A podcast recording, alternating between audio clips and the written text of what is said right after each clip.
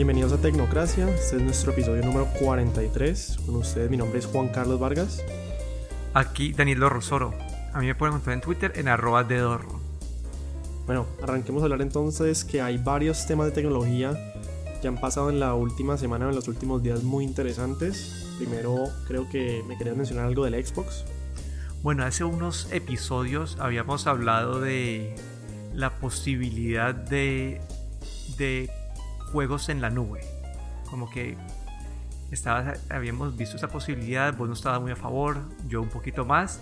Y Microsoft ha hecho dos anuncios pues, en las semanas recientes eh, que más o menos nos empujan en esta dirección.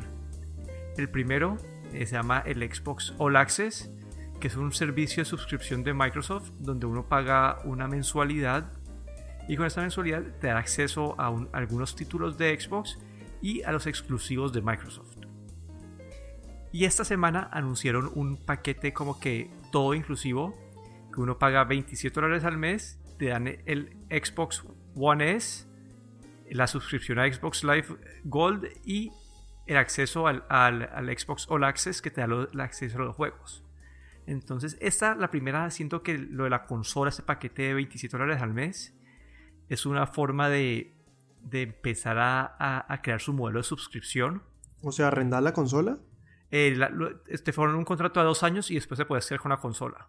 Ya, ya, ok. Pero, eh, pero si, si tú, como que el costo a los dos años te sale mejor que pagar el, pues, todo por separado.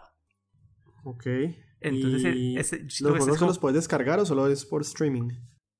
Creo que en ese momento los puedes descargar, pero acá siento que es el primer eslabón de, de, de Microsoft para saltar al, como que al mundo del streaming, porque lo, otro rumor que hubo es que van a sacar una consola menos poderosa que va a depender más de la nube para correr sus juegos. Entonces como que ir preparando el mercado con esta plataforma que es como el Netflix de videojuegos y, y ya preparando a la gente mentalmente para ese tipo de, de uso de los juegos, como que nos está preparando para, el, para lo que es el futuro, que va a ser todo por Internet. Sí, pero bueno, sí, yo creo que ya tocará esperar la siguiente consola. Eh, Microsoft ya mencionó que hay una siguiente consola en, pues, en, su, en su espectro de salida. PlayStation lo mismo, entonces pues yo creo que ya tocará para que eso pase esperar al siguiente a la siguiente generación que no está muy lejana, ¿no? Mm, por ahora yo creo que pues sí, como, como decís, es un paso interesante, especialmente por lo que es arrendar la consola y no comprarla, ¿no? Entonces ya se vuelve como Games as a Service, los juegos como servicio.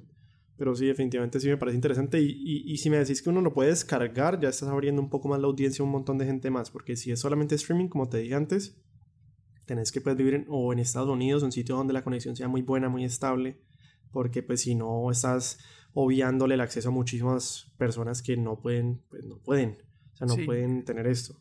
Lo que dicen es que va a ser como una mezcla de los dos, como para las personas que quieran tener la consola más poderosa la van a poder tener, pero también van a tener la posibilidad que si tienes una conexión buena a internet y tienes el Xbox One Lite, vas a poder como que jugar las los mejores juegos sin necesidad de tener la consola más cara de todas.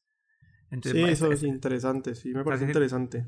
Están teniendo como que una, una, mirada híbrida al mercado y creo que eso puede ser lo que espera en el futuro de los videojuegos, algo completamente distinto a lo que hemos visto en los últimos 20, 30 años.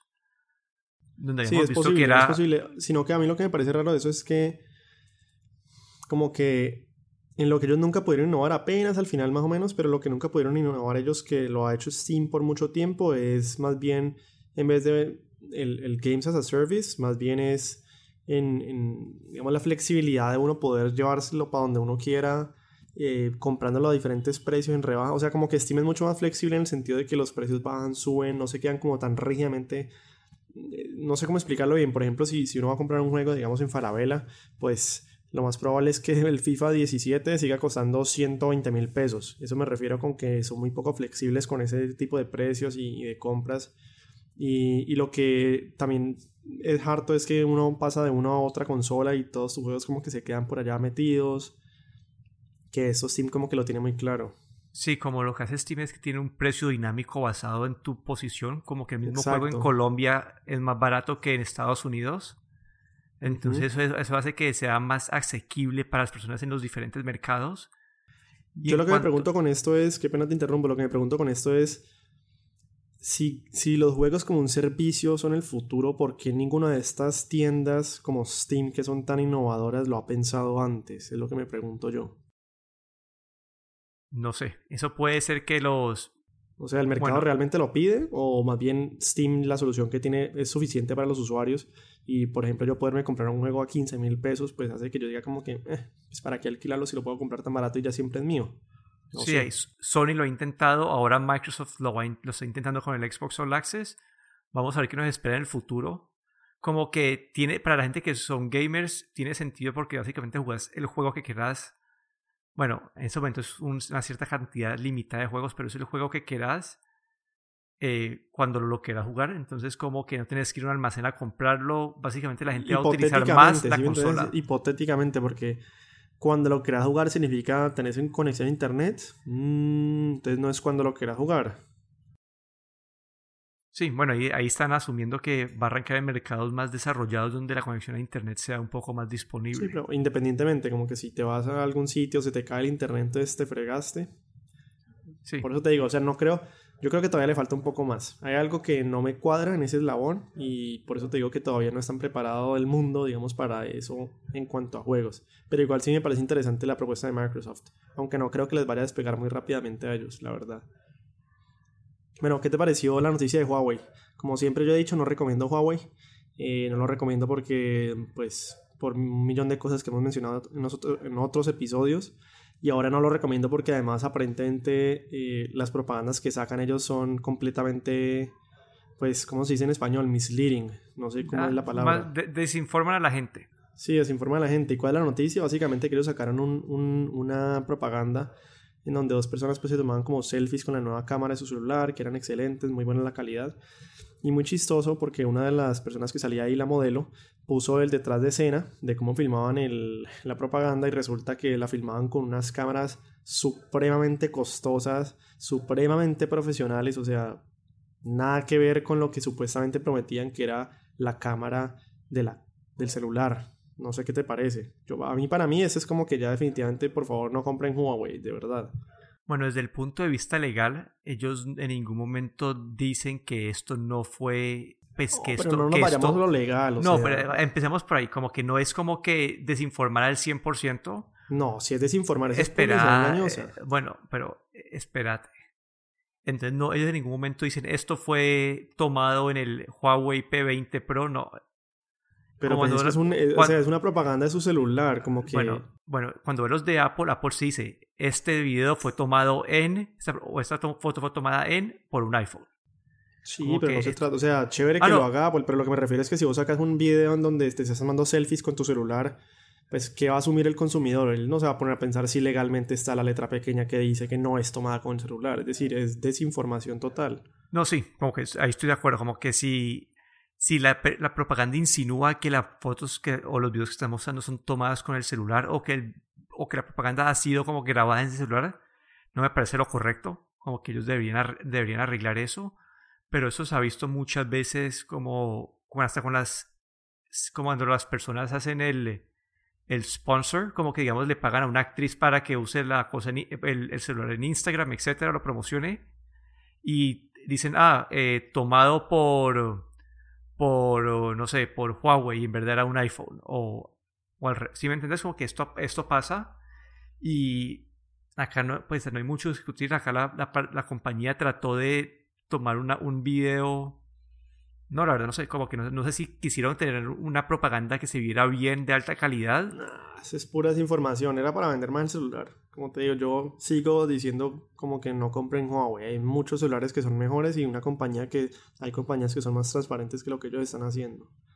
Sí, la verdad es, desinformación. Está bueno, otro dato que me pareció interesante. Salió una noticia diciendo que el ¿cómo se dice? ¿Por qué me pasa eso tanto, tanto? Pero el annual carbon footprint, es decir, la, el impacto medioambiental de Bitcoin en un año es igual a un millón de viajes de vuelos transatlánticos, que me pareció absurdo. Y más interesante aquí, mencionan que estos, esto es con el precio actual del Bitcoin.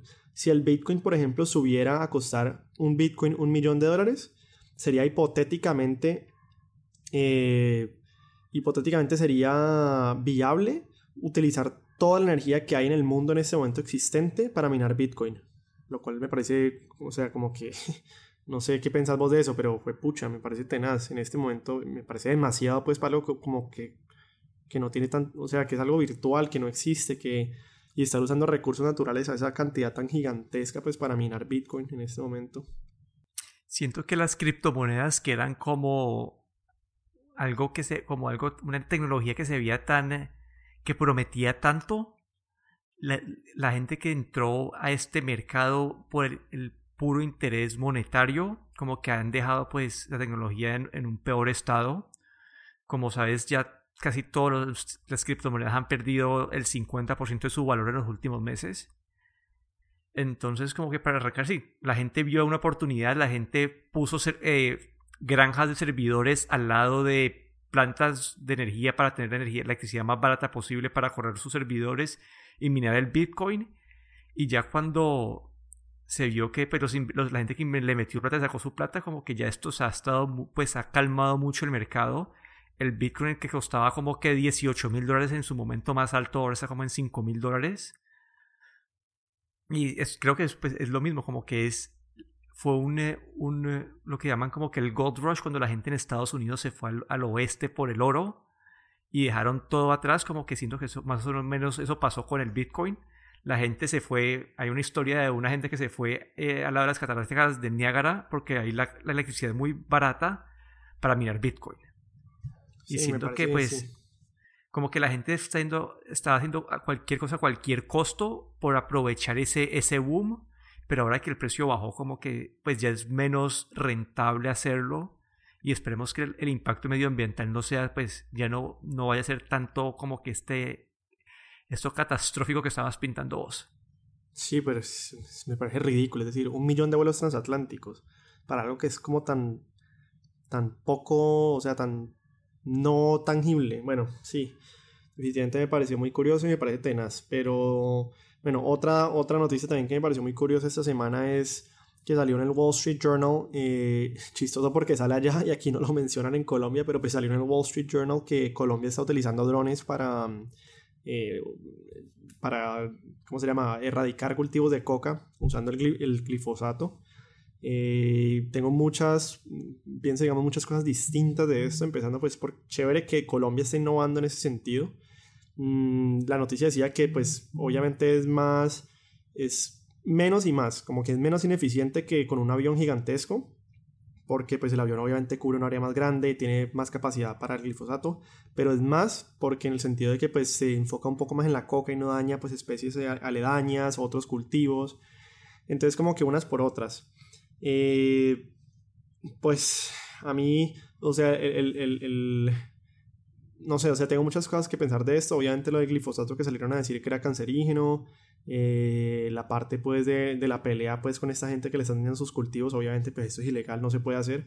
Pero entonces surge la duda de, pues mira, esto va a seguir siempre. O sea, por siempre, desde que sea rentable, la gente lo va a seguir eh, haciendo. Y, y, lo mismo que con el alcohol en los 30 con la prohibición. Pues yo creo que la solución no es esto, sino más bien pues legalícelo y vea cómo lo controla, vea cómo le saca impuesto a esto, vea cómo lo formaliza, etcétera, etcétera. Pero bueno, sin duda alguna me parece interesante la noticia pues que haya, uno, que haya salido en el Wall Street Journal y que no lo hayan mencionado en ningún lado en Colombia. Y dos, pues chévere que el gobierno esté como innovando en ese sentido con, con esto, que me parece pues algo que no es muy común. Sí, desde el punto de vista tecnológico, como que quiero salirme de, de toda la parte ética, eh, sí me entiendes porque eso es un pues es muy difícil de separar pero para poder ver la parte tecnológica lo que está pasando aquí es eh, utilizar herramientas para volver más eficiente y preciso como que una actividad una actividad agricultural como que si estuvieran fumigando no sé eh, caña de azúcar o algo así como que no tuviera tanto pues eh, este, o con, que no fuera glifosato, como que si la aplicación sería más bonita todavía, como que utilizar tecnología para mejorar la productividad. es la automatización, o sea que el dron pues hace el mapa, el mapeo, identifica cuáles son las matas de coca, hace el conteo, eh, ve cuáles son las áreas y como que todo es automatizado, como que eso es lo que, eso es, es la parte de tecnología que me parece muy chévere y que eventualmente sería chévere, pues que obviamente eh, digamos que la agricultura en Colombia todavía es muy atrasada cuando la compara con otras partes del mundo.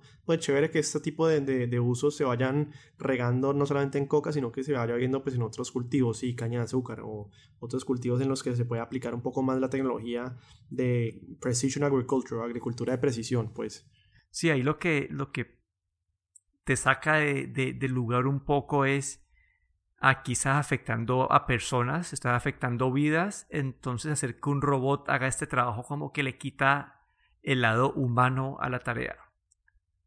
Eh, sí, no, sí, no. Sí, como, pero, sí, básicamente es como que estás poniendo un robot a... a, ser más eficiente. sí, no, pero como que a erradicar cultivos, como que después, ah, bueno, voy a poner un robot a hacer tal cosa. Entonces, creo que es la misma discusión que teníamos nosotros de Estados Unidos, es decir, pues sí, puede que un robot vaya a reemplazar el, trabajo del señor que ensamblaba los carros en la fábrica, pero pues es más eficiente, al señor seguramente, o sea, la solución es encontrarle tal vez un trabajo que sea de mejor eficiencia y mejor paga que el que está ensamblando los carros en vez de la máquina, es lo que me refiero. Sí, bueno, pero desde el punto de vista tecnológico es bueno, es mejorando las aplicaciones agriculturales. ¿Viste el evento de DJI? Hablando de drones, ¿viste el evento de DJI? Eh, no mucho. Yo siento que los drones son cosas ya de como que hace 10 años eh, el auge eh, por esto se perdió y siento pues que no hay mucho, como que no hay, la verdad no es un mercado que, que yo siento que haya cambiado tanto en los últimos 3, 4 años. Pero ¿cómo así que no sentís que hay mucho? O sea, ¿con qué te referís con todo pues, esto que no hay? Bueno, cuando los drones estuvieron en su auge, cuando estaban todas estas compañías, que GoPro se metió en drones, eh, DJI era como que lo máximo, que todo el mundo quería un drone, vos veías a todo el mundo en Facebook poniendo videos desde un drone, como que este auge como que ya se calmó, como que siento que es, una, es un, eh, un, mm. mercado que ya, ya se saturó y las aplicaciones... Y cuando se calmó, ¿qué es? Porque las ventas de, de drones han incrementado un resto eh, la utilización de drones para, por ah, ejemplo, agricultura o producción industrial han incrementado como 300% de año, por, año tras año. No tengo, no tengo datos de, de ventas de, drones para, para, decir que ha estado creciendo así un resto. Sí, yo, yo, yo sí tengo, o sea, no tengo los datos exactos, pero sí, sí, sé, que está, sí sé que ha estado creciendo exponencialmente. E incluso algo que, que, que ha pasado cuando vos decís que no hay auge, que me parece chistoso que le digas porque de hecho los drones lo que han hecho es bajar la barrera cinematográfica para un montón de personas. Entonces ya con un dron, pues te evitas, eh, no sé, gastar miles de dólares en algo que necesitabas antes, no sé, tal vez alquilar un helicóptero o un equipo entero de cinematografía. Entonces como que le han abierto las, puertas un montón, las puertas a un montón de gente con eso. Entonces me parece chistoso que digas que el auge pues no está allí. Yo creo que sí, lo está. Siento que está para aplicaciones, es lo que iba a decir, como que para aplicaciones profesionales eh, ahí está, pero como que siento que lo, del evento este de DJI como siento que su mercado no, no es tan grande. Y si ves, acá te puedo, te tengo datos, como que las búsquedas por DJI como que subieron en el 2016. sí, pero es que... búsquedas no es, porque es que búsquedas, si vos ya conoces la marca, o sea, lo que me refiero ahí es más que todo, cuando vos decís que, o sea, el auge para profesionales, yo lo que siento es que más bien están los drones, la innovación que están haciendo es que están borrando esa línea entre profesional y, entusiasta. Y eso es lo que yo iba a mencionar con el evento, que por ejemplo el Mavic Pro 2 nuevo que sacaron cuesta más o menos lo mismo, un poquito menos que el Phantom 4. Eh, y es un dron mucho más pequeño, más portable, con más o menos las mismas características, mismo tiempo de vuelo, cámara más o menos igual. Entonces, pues mira, el Phantom 4 para qué lo usaban antes, por ejemplo, para cosas profesionales, súper profesionales. Este Mavic Pro, por ejemplo, ¿para qué lo pueden usar? Desde cosas profesionales hasta cosas entusiastas, o sea, por el tamaño, por el peso, por la cámara, como que combina muchas vainas. Mi pregunta también era como que ¿será que la línea Phantom va a desaparecer? No sé. O puede, que, o puede, que saquen el Phantom 5 que tenga Pero si va a costar lo mismo que el, más o menos lo mismo que el DJI tal, 2. Tal vez, tal vez le, tal vez le suben el precio y lo ponen que tenga más alcance, le dan algunas cualidades más profesionales para atraer a personas que, pues, si es para atender el mercado pro y el, y el sí, Pero lo que yo siento es que con el Mavic Pro, o sea, el, nuevo, como que. O sea, no sé por qué te comprarías un Phantom, como que. Puedes hacer, al menos de que sea algo súper profesional en el que ya creo que son los drones pues con las cámaras Sequoia y todo lo demás. Pero para la mayoría de cosas, así sean profesionales o no profesionales, el DJI, el Mavic Pro 2 por lo menos te, cumple ese tipo de cosas, o sea, desde portabilidad hasta calidad, como que eso es lo que me parece como pues chévere, como que están bridging the gap, básicamente. entonces dirías que han, pues, han medio confundido su, su, gama de productos, han hecho que el, mm, consumidor sea más difícil la decisión. No, al revés, más fácil, porque si sos alguien profesional y decís, pues mira, me, me compré el Mavic Pro 2, si sos un entusiasta o decís, me puedo comprar este o me puedo bajar de precio a unos que sean menos potentes, como que lo que me refiero es eso. Antes le están simplificando tal vez al usuario eso. Pero en este momento, al seguir vendiendo el, Phantom 4 como al, y muy, un precio muy parecido al, al, al, Mavic 2 Pro. Sí, bueno, tal vez, tal vez confundirían a alguien. Pero, pero como te digo, si son más o menos inteligentes y más o menos investigas el producto que vas a comprar, pues los pones dos lado y lado y decís como, pues mira, en ese momento no hay ninguna razón para yo comprarme un Phantom 4. Ninguna, literalmente ni una sola. Sí, acá lo que estoy viendo es que el gran diferenciador entre las dos en este momento es el eh, es la cámara que la cámara del Phantom es, mejor. Pero es casi, casi, lo mismo, es decir, los de 20 megapíxeles, o sea, es muy similar. Sí, pero además de eso no... Sí, por eso te digo, pero bueno, o sea, me parece chévere por ese lado. Y, además porque, como te dije, le está abriendo pues el mundo de cinematografía y un resto de aplicaciones a un montón de gente extra. Eh, lo último que te quería mencionar es que, y creo que la noticia que más me llamó la atención, más chévere de todas, una de las compañías que más me han gustado, además que le quiere invertir, es Xiaomi. Eh, en estos días salió una noticia que creo que el net profit del año pasado había sido como 2 billones de dólares, o sea, había crecido un montón, bueno, se está expandiendo a otros mercados. Y pues ya de por sí, digamos que yo soy una marca que yo había dicho que es como, pues saben que pueden tener, digamos, la calidad en cuanto al diseño sin tener que cobrar precios exorbitantes. O sea, son una marca china como Apple, que es chino, por lo menos la producción, pero no tienen que cobrar pues ese premium por la, por la marca, que es lo que hace Apple. Eh, y ellos van a sacar una línea nueva, eh, una marca nueva inclusive que se llama Pocophone y el primer celular de ellos es el F1, eh, que es un celular pues pucha, creo que es el, el, procesador que tiene es un Snapdragon 845, bueno, como para no meternos muy técnicos, es como los mejores procesadores que hay en este momento y se encuentra en un teléfono que cuesta 300 dólares, lo cual eh, es el único celular en el mercado, literalmente el único celular en el mercado que cuesta 300 dólares que tiene ese procesador. Como que ellos quieren irse aún más bajo eh, ofrecer, y ofrecer productos de calidad para los usuarios que no quieren gastarse 500 dólares o 600 o 700 dólares, pero que pueden encontrar en este tipo de, en esta marca nueva que se llama Pocophone y, y en el primer modelo, el F1, un celular de muy, por lo menos muy buenas características eh, a un precio muy, muy, muy reducido. Toca ver es cómo le van los en las reseñas, no sé qué tal le vaya, pero pues me emocionó mucho ver este tipo de, de productos y esta nueva marca de Xiaomi. Bueno, como ahí tengo muchos pensamientos, lo primero es, eh, esto es parecido a lo que hizo OnePlus. OnePlus cuando recién entró al mercado... Pero OnePlus lo hizo al revés, yo diría y no. O sea, ¿por qué decís que es lo que hizo OnePlus? Bueno, porque OnePlus cuando salió al principio, OnePlus era el celular de 400 dólares que tenía los, de los mejores specs. Y entonces como que tenía, mucho celular por un precio mucho más bajo al Samsung, al, al Apple. En este momento ya la diferencia es menor, ya los celulares OnePlus son un poco más caros, todavía son más baratos que los de Samsung y los de Apple, pero, pero ya no, la diferencia no es tan grande. Entonces siento que eso fue lo que hizo OnePlus como para generar su auge. Mira que yo no, o sea, yo, yo creo que los manes pues lo hicieron muy bien es simplemente porque al principio ni tan que la gente conociera la marca y se diera cuenta que era buena, entonces les tocaba pues el precio más reducido para que la gente se arriesgara a comprar una marca que nadie conocía. Ya cuando la gente se fue dando cuenta que era una buena marca, entonces ellos pudieron ir subiendo, subiendo precios porque simplemente su reputación los precedía.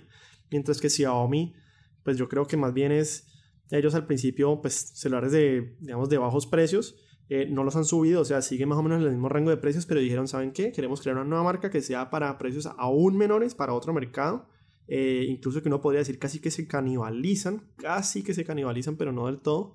Y esta nueva marca de celulares, pues va a ser el Pocophone y vamos a intentar meter lo mejor que podamos al menor precio posible. No sé cuáles sean los márgenes de ganancia, pero me parece interesante.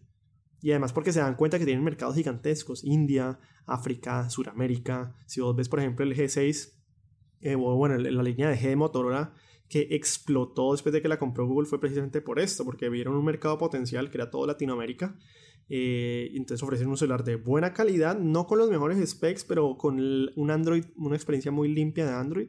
Y pues es el celular mejor vendido en Sudamérica y del mayor crecimiento. Entonces, pues, bueno, Xiaomi puede darse cuenta de ese tipo de cosas.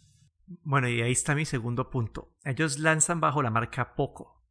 Es decir, que están tratando de alejarse o de no, no están utilizando como, no, no están, sino están utilizando su marca Xiaomi.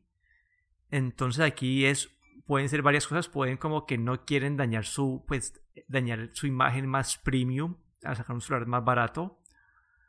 Entonces como que no sé en verdad qué tanto, pues, si me entiendes, como que tanto Aquí vaya... La gente no conoce Xiaomi, o sea, para ellos es cero arriesgado, como que para vos, si alguien le mencionas que es Xiaomi, que es poco phone, para ambos es como, mm, tengo no, idea. Pero, en, el en, los mercados asiáticos Xiaomi es buena, conocida. ¿En los mercados qué? Asiáticos.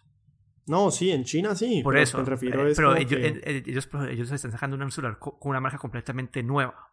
Entonces, siento que ellos solamente van a lanzar en India, por ahora ese es el mercado que van a lanzar, y siento que es como una, puede ser una prueba de la marca para ellos ver qué tanto pueden salir a vender, así como hizo OnePlus.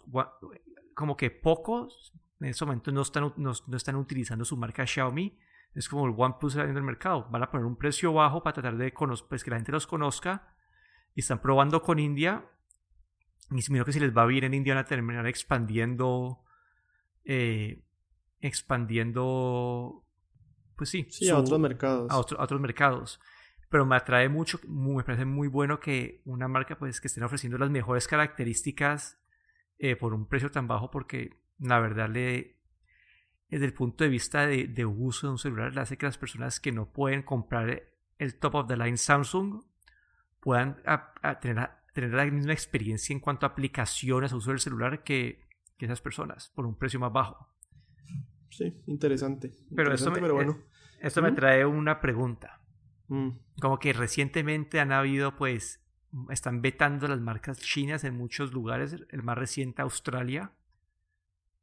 Y esto se debe a que las compañías chinas están obligadas a darle la información al gobierno si el gobierno la quiere por caso ¿Todas las compañías? todas las compañías chinas, sí. Como que ese es... Ese bueno, pero igual, o sea, como que si ellos quieren crecer pueden instalarse la compañía, no sé, en las ah, Bermudas y tener la producción en China. no, pero, pero como que ese es el... Eh, como que... No, es algo para tener en cuenta que es... Eh, Australia acabó de hacer ban creo que a, a, Huawei y a, otra marca. Sí, se trata de, como te digo, o sea, si Xiaomi quiere evitar eso y ve problemas con eso, pues establece su marca en Bermudas y sigue la producción en China. No sé qué tan fácil sea eso, pero porque esas, esas, Apple lo hace. Esas, esas, compañías en China. esas compañías por lo general tienen plata del Estado. Entonces creo que Xiaomi es, eh, creo que Xiaomi es, es de las únicas que no lo tiene. Ok, la verdad no estoy seguro, pero como que recientemente has estado viendo estados financieros de compañías chinas y, y vos ves como que tiene una línea como que eh, plata dada por el gobierno pues investigate Xiaomi para el próximo episodio porque creo que no. Pero, bueno, yo creo que el tiempo ya se nos pasó por nueve minutos, ya vamos a llegar a los 30. La última vez fue más de 30 que grabamos. Sí, pero se nos alarga mucho, yo creería. ¿Ustedes qué opinan? Opinen todos los que, los que puedan. Hay una aplicación por donde uno puede opinar y comentar. ¿Cómo es que se llama? Castbox, ¿no? Ajá, Castbox. Castbox, por si les interesa también nos pueden encontrar allí, Castbox, y por ahí podemos tener conversaciones. Eh, yo creo que con esto cerramos el episodio con ustedes. Mi nombre es Juan Carlos Vargas. Aquí Daniel Rosoro. No se olviden que nos pueden encontrar en YouTube bajo Tecnoduda. Ahí estamos poniendo reseñas de los últimos productos tecnológicos. Muchas gracias a todos.